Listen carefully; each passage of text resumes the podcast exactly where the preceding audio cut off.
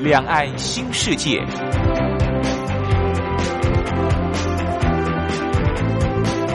这是一个让您打开视野、胸怀两岸、放眼全球的云端世界。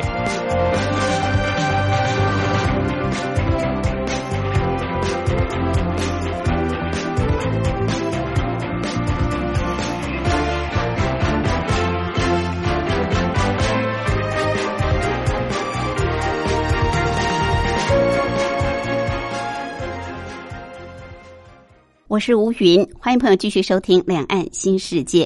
凌晨两点进行到三点，晚上的八点到九点还会重播一次，朋友可以选择方便的时段来收听。在两岸寒暑假都是旅游的旺季，不管是呃亲子游或者是个人出国旅游自由行，所以通常在寒暑假的时候，出国旅游的机票票价都特别的昂贵。但也没有办法，因为对于学生来说，就是寒暑假是最好的旅游季节，可以安排比较长的旅游活动。那么对于年轻人来说，旅游更喜欢自助行。一般来说，上了年纪的中老年人，呃，比较没有那个体力或精力，或者是呃，懂得怎么去安排自由行的这些景点跟接驳。但年轻人。呃，通常都比较喜欢自由行，不喜欢跟团，不喜欢被绑住，所以会自己呃买机票、订房或者是景点的安排。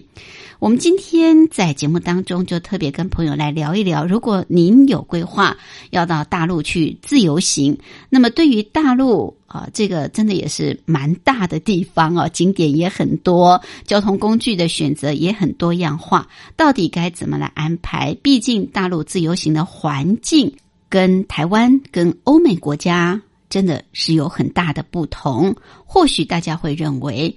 两岸语言相通，应该会更容易沟通、协调、安排。但是不是如此呢？我们也特别邀请到旅游作家，也经常到大陆去驻点旅游的历史老师、旅游作家黄伟文来为大家介绍。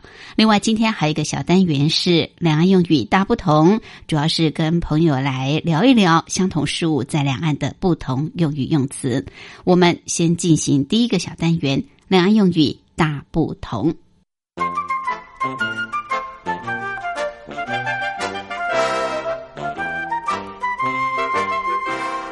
两岸用语大不同。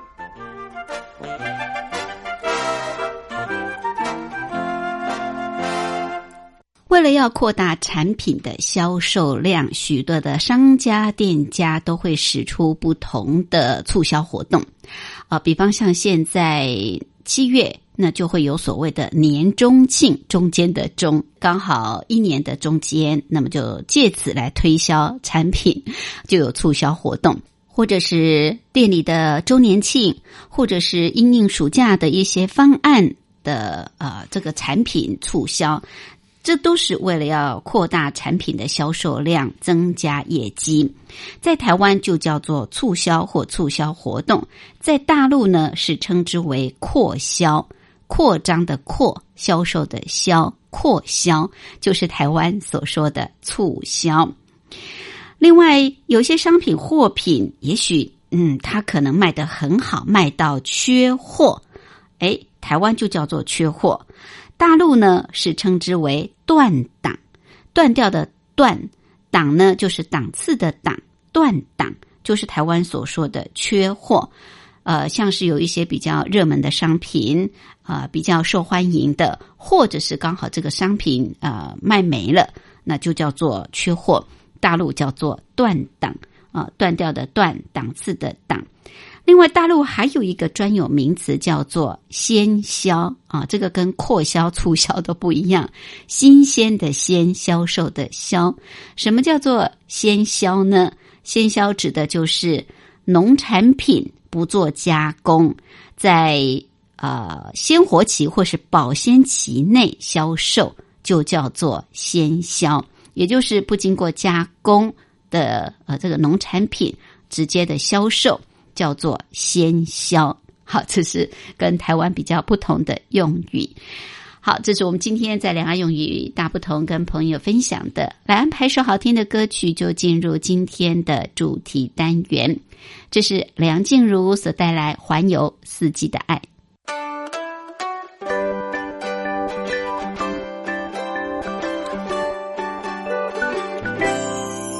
数着雨滴节拍，一。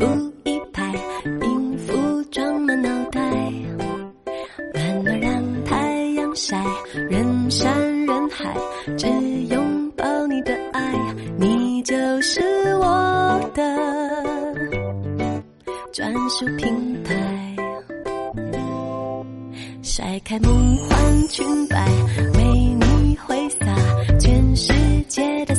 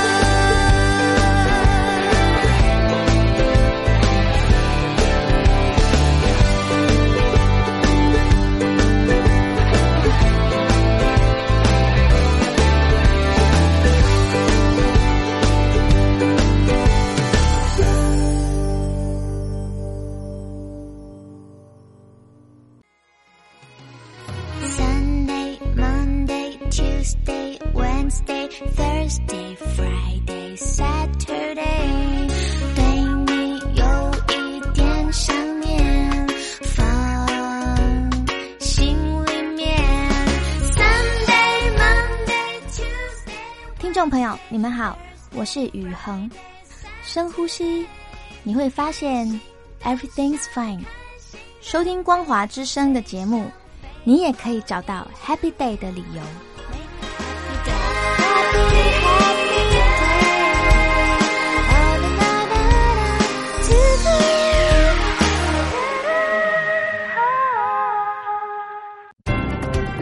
话说两岸。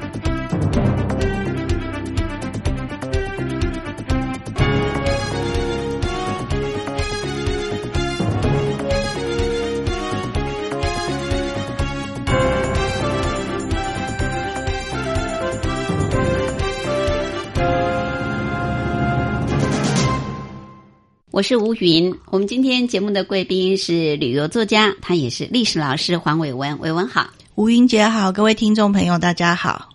漫长的暑假，学生都有很多的规划，对不对？哎，伟文现在是学生，也是老师的身对啊份，对，所以可以很好的规划这两个多月的暑假期间，台湾地区的。呃，不管是大学生或者是中学生，他们的暑假都蛮丰富的啊、嗯。经常不是自助旅游，就是打工旅游，要不然就是什么呃这个社团活动啊等等。对，对，所以出国旅游，很多人像是年轻人，他们就喜欢安排自由行，对，啊、比较有年纪喜欢跟团，因为觉得我不要费 那么多的心思。但年轻人反而不喜欢，嗯觉得自由行可以自己安排住宿、安排这个交通，然后景点想去哪里就去哪里啊。呃，自由行就您过去长期的经验，你也经常都自由行嘛，不管是到东南亚国家，或者是在中国大陆。呃，对于就是像暑假你要安排自由行的话，呃，应该要注意哪些事情呢？尤其如果是以中国大陆作为这个目的地来说的话，你你会建议大家像自由行这个行前，你应该怎么做安排跟规划？自由行就是，我想应该至少两三个月前就要确定。就一定要规划好。，对，因为买机票嘛，嗯，然后再来就是如果有要搭高铁的话，那因为暑假期间大陆那边也是暑假，对，现在他们暑假人也非常多出游的，所以订高铁的话就一定要一个月以前卖票的那个 A P P，嗯。叫一二三零六吧，嗯哼，对，就是大陆的那个国铁的那个网站，是。它才会开始开卖。一个月前开卖。对，那但是像西城网啊、什么网的一些大陆当地的网，它是会两三个月前就先让你订，但是他也是开卖的那一天帮你去抢票，哦，对，然后也不一定会抢得到。嗯，对，但重点是，如果你要用大陆的 A P P 买东西的话，反正就是要支付宝。你说暑假期间要订高铁票，不见得一开卖你就能订得到。像我们台湾订高铁票，一般来说平日应该没有什么问题，嗯除非是假日。对假日除非是那种什么三节很对，很重要的节日，那大陆不是这样子。大陆就看，如果你时间不是太长，比如说两个小时，其实也就没关系。就嗯，有时候你它有些厢就是车厢是可以站票的，哦，如果大概两个小时左右可以到就还好。可是如果你要坐很远的六七个小时、七八小时，然后时间万一你又是什么礼拜五，嗯，对，刚好碰到他们也要回家什么的话，那还是要一个月前。是，对，所以暑假的票基本上很难订得到，应该会比五一、十一跟春节好的一点。多，但是保险起见，还是、如果你的地点跟地点之间很远的话，嗯所以不是只有机票要提早订啊，，对，那其实接驳的交通工具，飞机票倒还好，他们内陆航空的飞机票嗯，那个倒没那么难订，哦，因真的啊。大部分的大陆人还是喜欢坐火车跟高铁，哦，坐飞机票可能好订。反而这个火车票、高铁票难订，嗯。对不对？那有的时候飞机票不会比高铁票贵。如果他到快，比如说呃七月三十，那已经嗯。二七月二十号了，然后他还很多没有卖掉的话，他的机票会降价。哦，真的、哦，对对对所以你也不用太早买，所以就看，所以就看你，因为有时候你太早买机票是比较贵的，比高铁贵。嗯，嗯，是是，对对对。但是你要赌一赌啦，因为对就要用赌的。有可能它就都卖完了，对不对？对。好，所以呃，第一个就是交通工具的嗯。订票，对。哦，一定要提早作业，嗯。尤其如果是长假的话，嗯。大陆因为现在的呃出游的人也很多，非常多。哦，真的，因为他们现在大家也重这个休闲旅游了啊、对所以尤其是周末假日，那真的到处都是人，对，一票难求。好，那除了这个呃交通工具之外，还需要考虑，像大陆自由行的话，你要考虑到什么？第一个就是支付的问题啊，因为付付费的问题，因为它很多都已经不收现金了嘛。哦，对对啊，是。所以如果你没有他们当地的银行卡的话，会有一点困难呐、对，会有一点困难。那怎么办？国外我们都用刷卡嘛、v i s a 卡或者是 Mastercard。嗯，对，那他们不接受刷卡吗？很少，大部分的旅馆，嗯，如果你是喜欢订什么民宿啊、背包客啊，或者是一般像大陆有很多连锁的那个，比如说锦江之星啊，嗯。什么那种那种呃什么连锁饭店。伊店，比斯啊那种连锁饭店，他们也都不用收 Visa 那些的。他们也不收啊，连饭店都不收啊。真。的去住到什么希尔顿啊，嗯什么那些国外经营的、对对对。外资经营的，对，真的是真的五星级那种，才会可能就可以收收对刷，真的很少收信用卡的。不像台湾信用卡非常普遍，对对对？啊，台湾刷卡很方便啊。对，不管是你买小东西，一直到大陆的饭店，是有有个问题，就是他刷卡很不方便，然后他们又用支付宝嘛，嗯，所以就变成微信支付外国外国人去大陆自助行，这个是最麻烦的。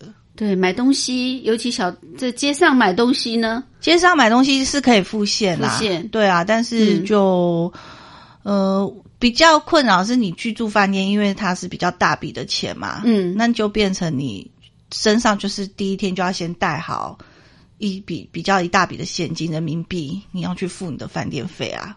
哦，他收现金，但反而不收信用卡，对对对，现在大陆人身上很少会带很带很大笔的现金，因为他们都支付宝嘛，他们都扫 QR code 就就付钱了。对对，对，所以就变我们要先准备好，因为有些人他是习惯到当地，先到旅馆之后出来嗯。再去换钱嘛，因为现在人民币汇兑也很方便。嗯，对啊，可是就是出发前就要先准备好。这跟国外完全不同啊！外国人是很少带现金，通常都是带卡。对，就是用刷卡。那台湾现在其实大部分也都刷卡都 OK，你不用带那么多现金。啊可在大陆，因为你要用支付宝、啊或者是微信支付，对啊，那他们自己没有带现金啊，是我们要带。对他们不用带现金，可是我们变成必须得带，因为我们没办法只用支付宝、用用微信支付啊。对，啊，所以变成我们就得带现金去支付。对，哦，连饭店都不一定能够刷卡我，觉得至少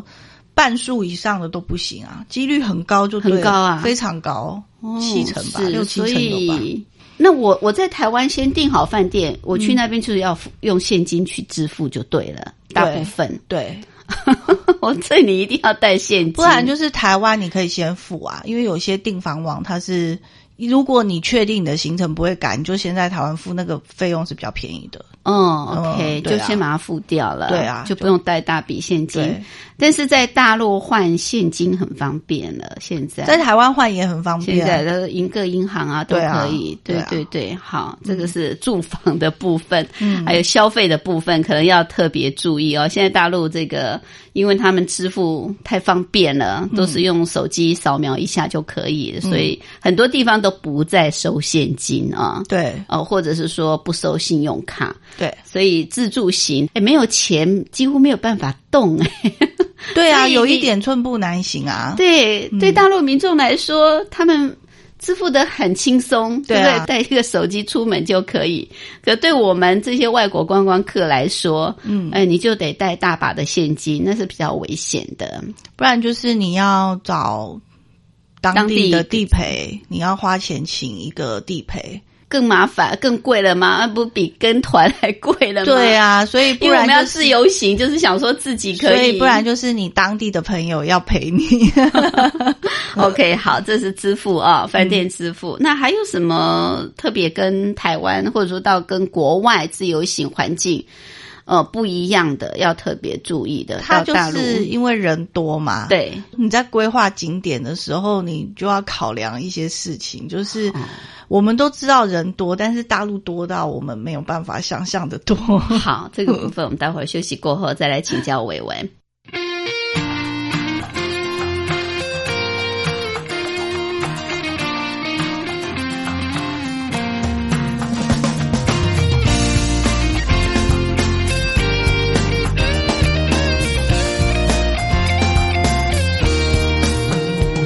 看富士山的雪月光，让蒙马特的风吹乱短发，在六十六公路听雨落下，和你并肩横越了流沙。等日出和日落涂满天涯，到世界的尽头一起回家，在小小屋檐下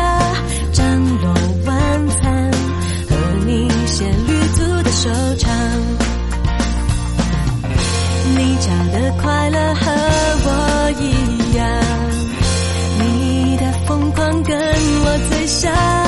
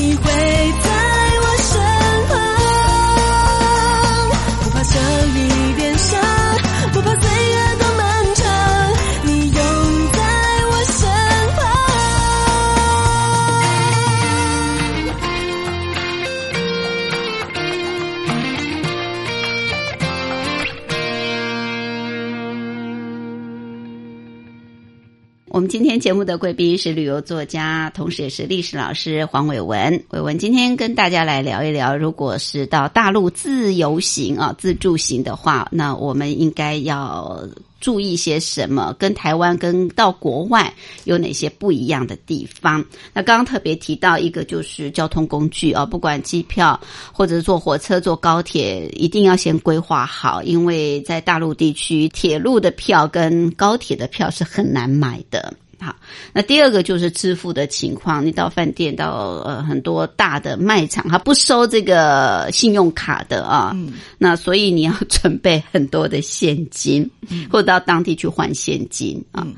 好，那另外就是你说景点的话，要考量到人的问题。对，呃，怎么说？第一个就是它很多古迹嘛，嗯那它古迹其实会限量，上半场白天早上多少人进场，下午多少人进场。哦，现在有人数限制，对它蛮多，像就连紫禁城那么大的，它嗯也是会限制，所以你一定要提前一两天就买票。那这问题又来，就是又要上网买的话，又要有支付宝，那就变成你要早点出门。如果你没有这些的话，你就变成你要当场买当场买，但你要早点出门。才能买到当天的票。就是比如说你要早上九早上九点就去紫禁城逛，对，那你就你就要提早出门，你不能九点才悠哉的去买票，很有可能票就已经没有了。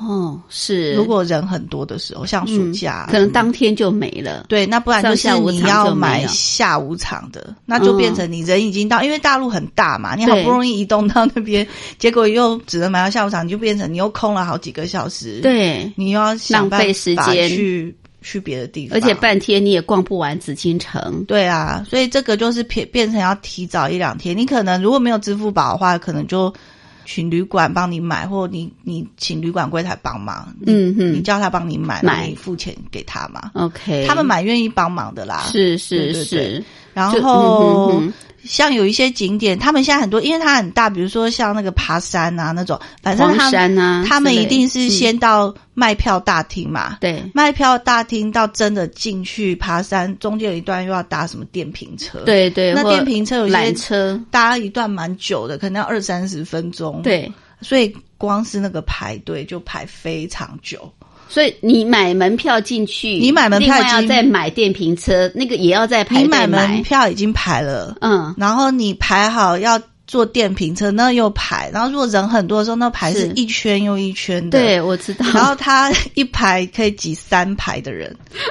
就一个通道是三排的人在挤那个通道口，很挤的。如果真的是暑假旺季的话，就变成说哦，其实你可能呃八点要去爬山，嗯，你可能很早，大概六点就要在那边排这些排这些啊，真的等到你到了搭上电瓶车，到了开始爬山点，可能已经十点 之类的，对，真的是这样。然后你要准备好午餐，因为你上去，嗯，就只能他们很爱喜欢吃泡面啊，什么热狗这些啦，嗯对，嗯嗯所以我们很难想象哦，嗯就是说 大陆的这种人多的情形，就是说你连买票、嗯那种花在买票的排队的时间，你都要计算进去。对啊这个部分不能落掉，而且这部分可能占好多好几个小时了。对，嗯其实也不是大陆，很多像去欧洲啊，嗯去排博物馆什么，他光买票也很久也是。要等很久。那国外好处是你在网站上买，你可以刷我们的那些 Visa 卡，可是大陆不行嘛。嗯嗯，那不行，嗯你就现场排队买，你就是要花这些时间。所以你你没有办法在台湾就先买，可以啊，因为台湾现在有一些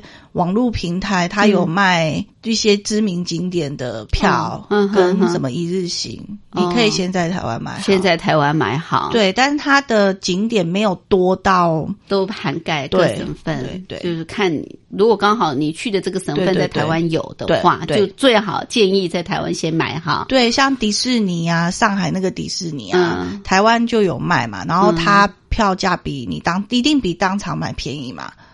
然后到时候你出示你的购购买的那个证明凭证就可以进去，嗯就不用再嗯排队了。好，所以建议，如果是大陆景区在台湾可以先买票的话，你最好就是先买票。对对对，否则你到当地的话，你恐怕要花很多时间哦。那最好就是先买好票，才能节省时间。对。对，OK，好，这买票学问挺大的。对啊，那尤其像寒暑假或者是重点节日，现在我想很多台湾地区民民众可能也聪明了，嗯。啊，就是知道大陆地区这个时候大概就是倾巢而出，对啊。到处都是人，对。那个你真的很难想象，因为我们在台湾就是假日觉得人很多，嗯但是也你你会觉得说啊，怎么那么多人？嗯可是你没有办法想象那种大陆的人多的那种拥挤的情况、啊，很挤很挤。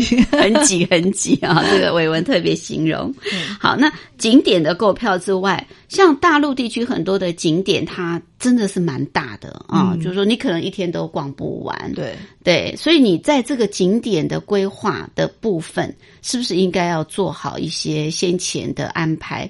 否则你可能会到当地的话，你你会浪费掉很多的时间，对不对？因为路程真的差很多，对，交通是你不能贪心。嗯嗯，嗯因为自由行，很多人喜欢去好去嘛，就是一天排很多个行程，这在大陆行不通。因为它即使是在市区，比如说北京好了，嗯光是紫禁城到颐和园，你这个移动就很远了，就很远。其实它没有很远，它只它还是在北京的什么几几几环内，几环内，环是它还，是很远。哦，对，那除非你就一直坐计程车嘛。那计程车又有个问题，就是一你要用 A P P 叫车嘛，对，然后二就是你这又有支付宝问题，然后好处就是如果你叫到车的话，诚实的司机就载你去，你就省掉很多时间。对，坏处的是司机他会在车上开始跟你讲说，哎，那里在整修，哦，或者什么绕路啊，然后他就会跟你说，那其实去那现在去那里，或者是说，诶，你去到那儿都已经快快关门啦，已经四点啦，去那里没意思，你要不要考虑去哪里呢？他其实就会开始一些话术的推销，因为司机有跟一些比如说景点合作，景点或者是唱戏的啊、听哦什么的、看表演的合作，嗯茶或者馆是嗯拉黄包车的之类的，反正他就会载你到一个那个景点，完全不是那个景点的正常入口。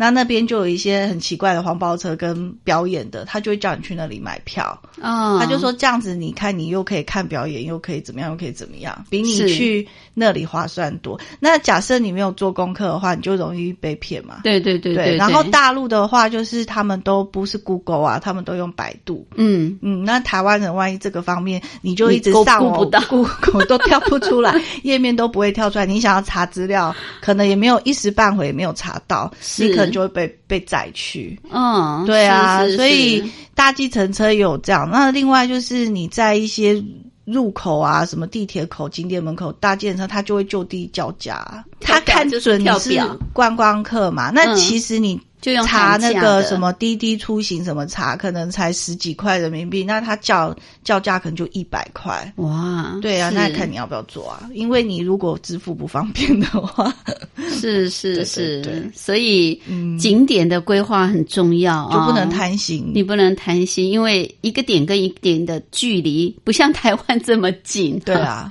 你一天可以跑好几个点。嗯那在大陆地区，这个光点跟点之间的这个距离的时间，可能就要好几个小时，你要考量看看。嗯，好，尤其是搭这个出租车，要特别小心注意。不过大陆出租车就是要 A P P 去叫吗？他们路上很少吗？像台湾，呃，大城市其实很方便。当然，如果比较呃偏远呃比较乡下，你要叫住那个计程车，当然不容易了路。上有啊，路上可以叫啊。嗯哼，对，嗯但是大城市，比如说像上海啊、什么南京啊这些，你是你嗯路上叫，线它它车身上面会写起跳价多少钱嘛，嗯它就是嗯按那个跳表啊。嗯哼，哼对啊，那但是如果你是景点，因为有些景点不是在大街上啊，对，他就看准你是观光客，哦他 他就会叫。他车身上写跳表，但他也会叫一个价，哦看你要不要搭。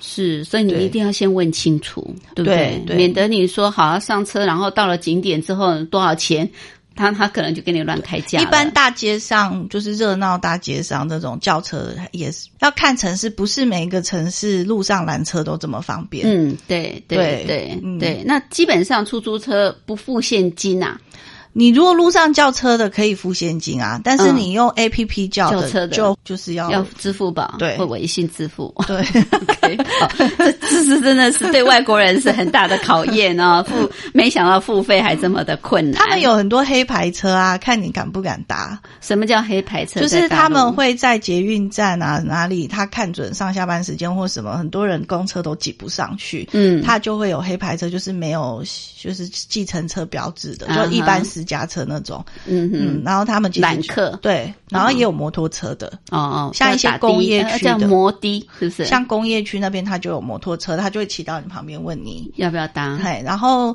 像一些像西安啊那种，他有那种摩托车，但是他有小车厢的，嗯哼，那个车厢上面可以坐两二至三个人，哦，或者是你跟大行李，嗯然后它有那个帘子拉起来，这样、哦冬暖夏凉，那种也是那个叫摩努摩摩多摩多。多，对，那种都可以录上来，那种反而比那个计程车好，因为他们会钻，啊啊，对，然后那个嗯可以喊价，然后收现金，所以基本上你就要先跟他讲好价钱，但很多台湾人不敢搭，对对，怕对怕被载到不知道什 么所以他其实有很多 A、B、C 方案，但是台湾人大部分不敢，一般我们还是不敢选择出 U、B 跟 C 方案，对啊，对不对？我们不敢随便搭他们那种但其实我觉得摩多蛮安全的、啊，摩多，他们也有牌照经营吗？有些没有哦，像黑牌车就没有。没有，OK，好，好，这个还是要注意，对不对对啊？另外就是呃，到大陆说实在地方大之外，还有天气跟台湾也很不一样啊、每个季节，尤其大陆真的是四季分明。对，那你到呃每一个省份或者是每个景点去，恐怕这个天气也一定要考量进去。对对对有关这个部分，我们待会儿休息过后再来请教伟文。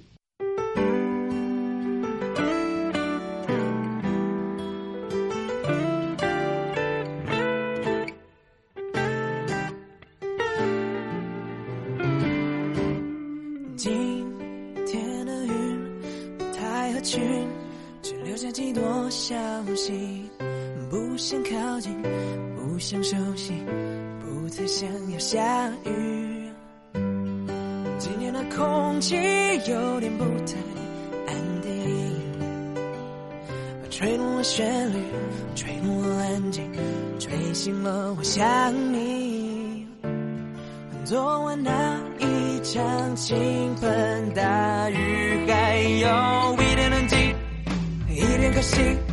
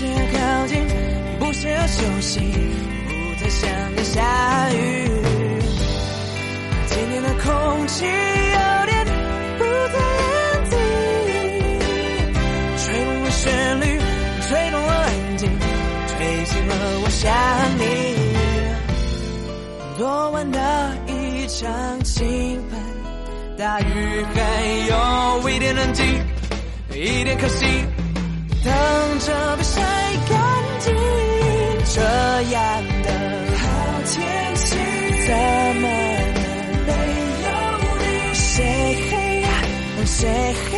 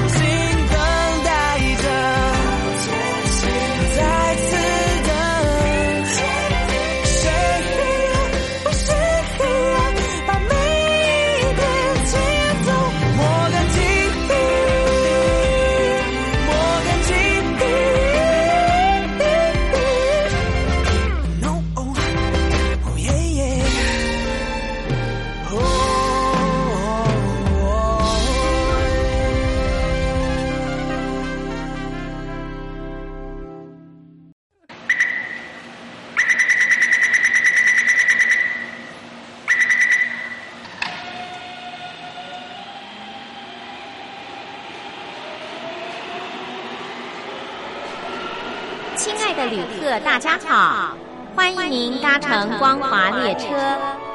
我们中途的停靠点有中波七一一千赫、九八一千赫、八零一千赫、八四六千赫，以及短波九七四五千赫。希望您随时利用这些频道上车，和光华之声的朋友们一起翱翔天际。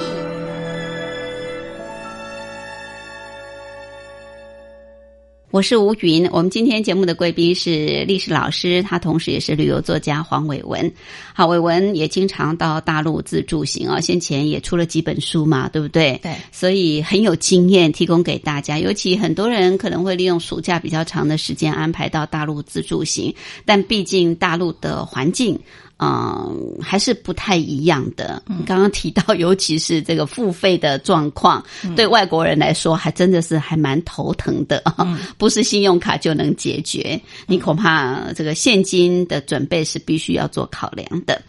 好，除了这个交通啊、住宿还有付费的情形之外，大陆的天气，因为真的大陆地方大啊，四季也都很分明。那像暑假，暑假这几年。不要说是大陆，在台湾，我们都觉得越来越热。嗯，那台湾再怎么热，也不过就是三十七八度。嗯，那我先前看过，就是大陆有规定，这个超过好像四十度还是三十八度以上，就要放假休息哦，就太热了。嗯，可是事实上，好像很多公司行号或学校也都办不到。对啊，哎，虽然已经来到四十度，但是大家还是说只有三十八度。可是大陆。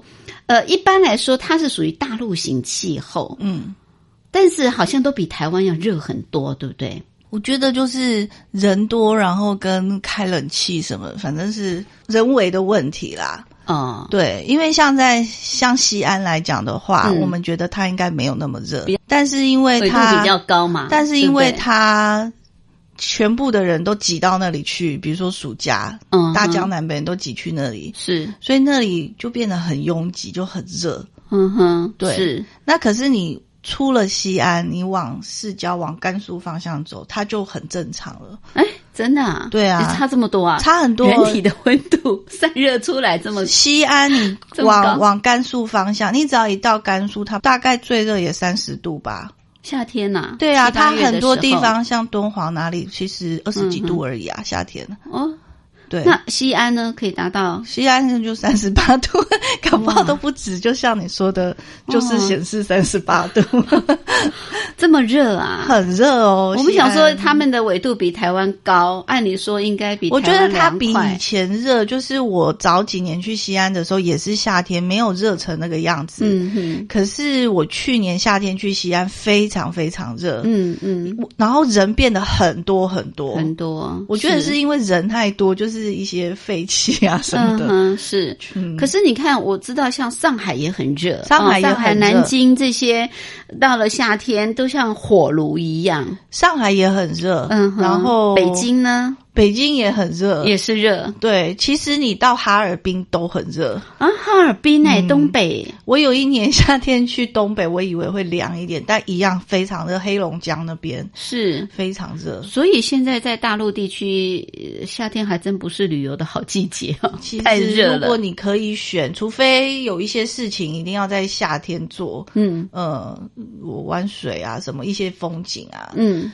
什么看莲花？你会比较建议大家什么季节？就是春秋啊，春秋两季。然后像有一些地方是冬天特别漂亮，就冬天去。但很多人怕冷，怕冷，那就春秋吧。那春天大概几月份？三月以后还是四月以后？三四月啊，就看。要不然还是很冷啊。没办法，因为不能这么怕冷，因为它三四月就春，就是我们在台湾其实不太能体验什么春暖花开，对对对对。但是在大陆真的三四月春暖花开，你可以很明显的感受到，它就是什么桃花、杏花，很多花。嗯对我们台湾没有这么多春天的花，我们一年四季都花开很多花，所以其实我们没有太大的感受。嗯，但是大陆比较明显，就是在春天的时候就是花。花开的季节，对啊，看花应该蛮三四五月份。三四月。对对对，然后秋天九月、十月啊，九月、十月是大陆。其实九月蛮好的，因为人家开学，然后十一也还没来，嗯。九月蛮好的。那十月有很多地方已经又冷了，有很多怕冷的人又觉得冷吧。嗯嗯，对，其实九月蛮好的。九月份啊，嗯最好九月中旬左右。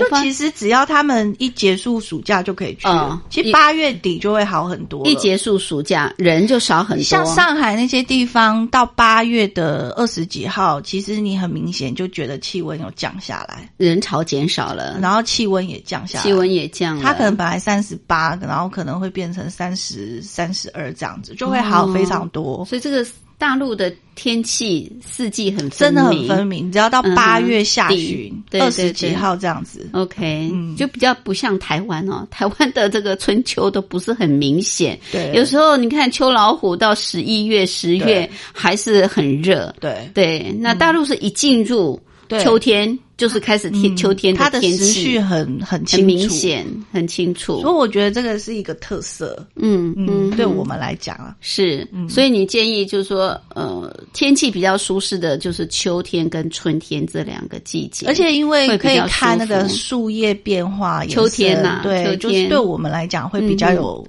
有值得看的地方，对啊，是。那像台湾很多的，除非是户外景点，嗯，那大陆有一些，呃，你刚刚提到西安，西安大家就是要去看兵马俑，对不对？对那你说暑假，大家也会想说，对啊，毕竟要带孩子去嘛，很可怕。兵马俑地方，你说没有冷气啊？兵马俑不可以开冷气啊，因为它都是古迹，它它古迹不是更要恒温恒湿它吗不？不能开冷气。哇，嗯，所以它那它三它馆嘛，第嗯。第一馆最大，一号坑、二号坑什么的，反正最大那一坑都是人，万头钻洞，没有冷气，万头钻洞、啊，你也不能跑，因为你要听导览嘛。嗯，嗯，然后你就是跟着这样人挤人差不多就要两个小时至少。可是又是被夏天呢、就被推着走，然后也不太拍得到啊，因为很多人，然后也没椅子坐，它里面也没有椅子坐啊，就你就是要跟着一直就是要走，真的很热很累哦。嗯，所以所以夏天还真不适合去参观兵马俑哦像什么。陕西历史博物馆，只要是那种室内的博物馆有冷气，但因为人很多，所以不冷。嗯嗯嗯。哦，是，所以夏天在大陆来说，真的到处都很热，尤其暑假到处都很热，而且到处都是人，因为人太多，人太多。对，嗯，OK，好，这个是呃天气天气的这个部分还是必须要考量进去啊，不像台湾，台湾真的一年四季都 OK，你你不管冬天夏天来，夏天是热了一些啦，但是也不至于说像大陆这么的热啊。嗯，好，所以其实不只是大陆，你到国外去。自助旅游，你也要考量自己能够接受的天气的温度啊、有的人到喜欢冬天冰天雪地，有的人就是喜欢夏天啊。好，另外还有什么要特别提醒大家注意？哎，比方说，如果有一些临时突发状况，你怎么求助啊？当然，我们陆委会或者是我们的那个观光局出去之前都会呃给你资讯嘛。可是当地的时候，就比方说你跟人家有找什么？公安啊，找公安嗯，啊、容易找得到吗？有啦，因为他们大陆路上有很多什么城管那些服务那些人啊嗯，他们身上都会有背，心什么的，嗯。你向他们问，路上公安蛮多的啊，嗯哼哼哼，就是你什么护照掉啊，什么东西啊，你还是要到公安那边去报案嘛。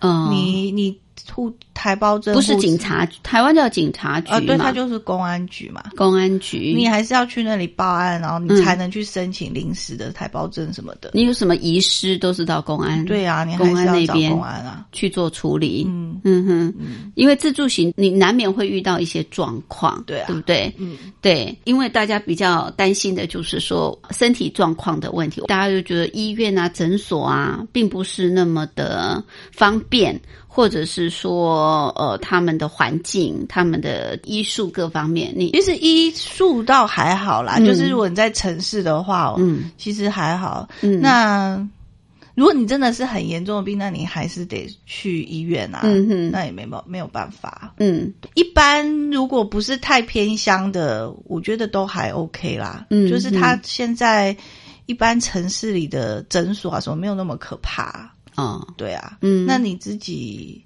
对啊，如果真的很严重，比如说受伤很严重什么，你还是得去啊，就是要请他们来帮你送送医院。还有什么可以提醒大家的？我们在大陆自助行应该要注意的，大陆自助行吃吃东西，，对，他吃东西也是看你身处在什么城市，不过他们东西比较单一，他没有像在台湾。你要吃台式啊、港式、日式、嗯韩式，就是到处都有，价格嗯。也都很平实嘛。嗯。然后他们其实，如果你只是很简单要吃的话，它就是那个地方的特色，的那些食物，比如说你在江南地区就是面食啊，嗯，什么小笼汤包啊，嗯什么这就是所有的这些店家都是卖大都卖类似的东西。哦，它没有像嗯我们在台湾这么多多样样化，对啊，嗯。你在西安的话，可能就是就是什么什么肉夹馍啊，什么泡馍啊那些，哦，就是都是那样子的东西。然后他们有很多连锁啊，比如说什么黄焖鸡饭啊，嗯什么重庆小面啊、浇盖饭什么，这些是每个省份都看得到。反正就是这一类都是中式料理。嗯哼，对嗯，然后他们吃饭时间很固定，很固定，他们就是十二点放饭时间，他们一定就跑出去吃饭，所以你那个时间吃饭就人很多。那我可以错开啊，你错开，对，以就要错开。嗯哼，对，你要不就一点去吃，就会少很多人。哦，所以他们反正三餐时间都是很准时的，很准时。就是比较农业社会那种很准时的大。城市也这样吗？嗯，啊，大城市也这样、啊，就上班族，反正他很准时，就是出来吃饭嘛。嗯，对对对是是是，吃饭时间要哎不过现在大陆地区像叫外卖很流行对嘛，外卖对不对？但是我们因为又是没有支付宝，哦你就不能叫外卖。你有支付宝就叫外卖，可是外卖如果也是那个高峰期，也是要等。哦对，同时的那个时段的对话，对对，不然你就要提早叫。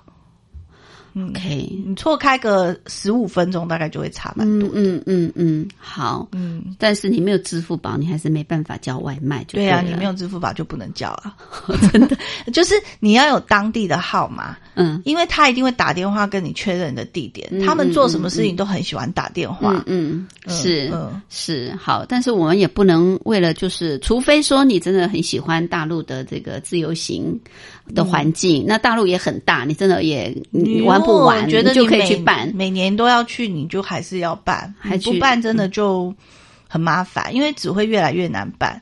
嗯，但是你第一个，你一定要先在当地开户嘛，对不对？第一个就是你要有嘛，一个当地的号码。那当地号码其实台湾什么中华电信什么也有一些方案，就是你可以在台湾保留在大陆的号码。你每个月要多付不知道可能一两百块这样去保去大陆所以号码这件事没有这么困难，你只要愿意付但是你要绑支付宝，绑那个银行啊，就你要去那里开户，就一定要在大陆开户嘛，对对对。不对？然后你开户地点一定要很容易到达的，你不能到很远的地方开户。最好就是厦门、上海一趟飞机就到，哦，然后是在大街上的那种。嗯，你不要到那种要转机啊，还要坐好几个小时的车的分行去办，为什么？因为你卡出了问题，你要回原行办理。哦，一定要到原原银就是行啊，所以一定是要一趟飞机就到，然后就是在大街上的那一种，哦，你不能去还要到了以后还要坐两三小时车的那种。不像我们台湾就是分行就可以帮你处理的。你要回到原来，如果有问题的话，对啊，要回原银行，然后最好是找四大银行去办。四大银行，因为它省份省份有他们那个省份银行嘛，什么沈阳银行啊、对对对宁夏银行那种就很麻烦。那四大银行就是就是属于公，就是全国性的对对了就是。全国到处都有他们的分行，那就会比较容易。啊，这也是学问啊。是啊，是所以啊。所以 到大陆到大陆自由行，其实学问很不雅，学问我觉得比去什么欧欧洲洲都要难的来得多啊、对啊。要尤其是在这个支付的部分，对他们来说，这个支付非常的方便啊、已经是无现金社会，嗯很多人以为就是都讲中文，然后好像文化很相近，觉得去大陆很方便。可。能就会因此觉得没有什么挑战性啊什么。其实去大陆自助行的学问比去欧洲那些还要难，还要大，真 真的。除非你是跟团啊、那就那就有旅行社去安排。其实去大陆自助行不容易、哦，不容易意。OK，原来 好，我们今天真的非常谢谢伟文啊，跟我们分享这么多到大陆自由行要注意的事情，也跟我们介绍当地的一些自助行的环境，提供给大家做参考。谢谢。谢谢。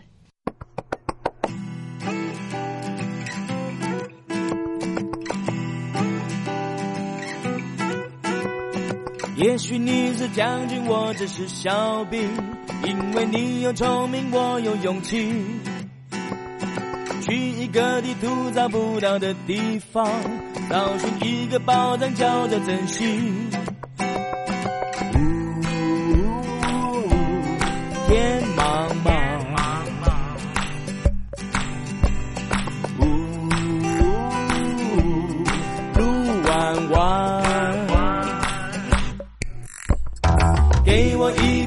像绿绿的树叶，我要飘到天边的地平线，一起去看世界，一起去冒险，看看地球是否真的那么圆。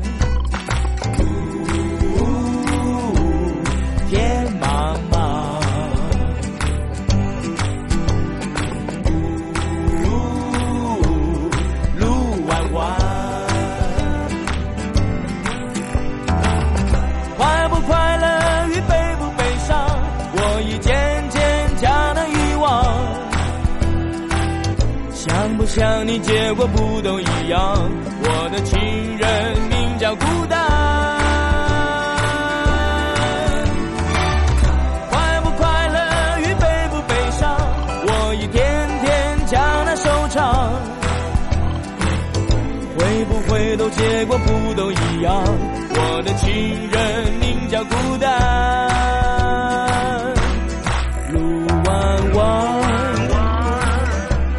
我到什么地方？天茫茫，只要有路就敢闯。你说我这一生。从来没有一点真，对一切就像风不留痕。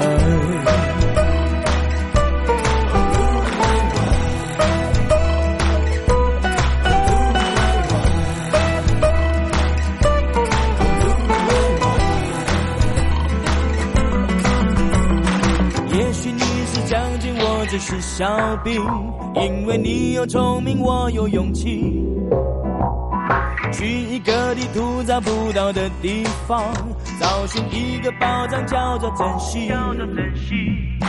呜天茫茫，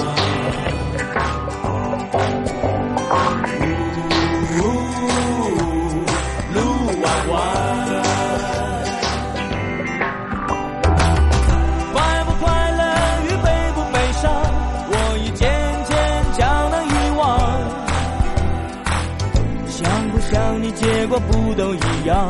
我的情人名叫孤单。快不快乐与悲不悲伤，我一天天将它收藏。会不会都结果不都一样？我的情人名叫孤单，路弯弯，到什么地方？天茫茫，只要有路就敢闯。你说我这一生从来没有一点真。对一切就像风不留痕。